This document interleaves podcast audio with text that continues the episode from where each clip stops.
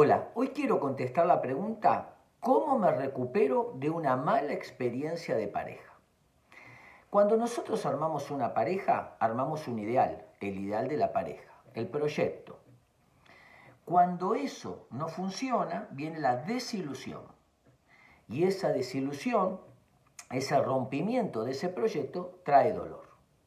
Básicamente hay tres características cuando rompemos una pareja. La primera es la pérdida del yo grupal. ¿Quién soy yo ahora sin mi pareja? Estuvimos un año, dos años, diez años juntos bailando un tango y ahora que me separé, ¿quién soy yo?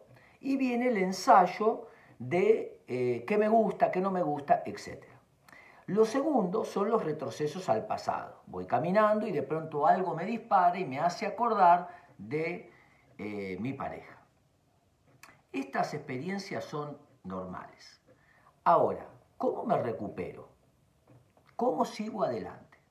Dos ideas prácticas. La primera, señales de alarma. Bernardo, tengo miedo de armar una nueva pareja y que me pase lo mismo. Señales de alarma.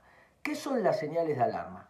¿Qué conductas son las que yo tengo que tener en cuenta de acá para adelante?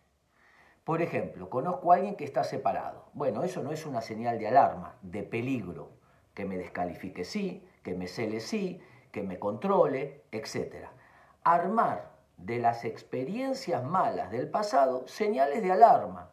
¿Cuáles son las cosas que yo, de aquí en adelante, bajo ningún concepto voy a tolerar?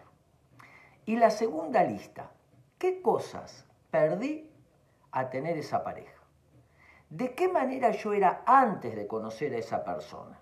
Tal vez perdí la alegría, la fuerza, la capacidad de estudiar, de salir, amigos. Armar esa segunda lista.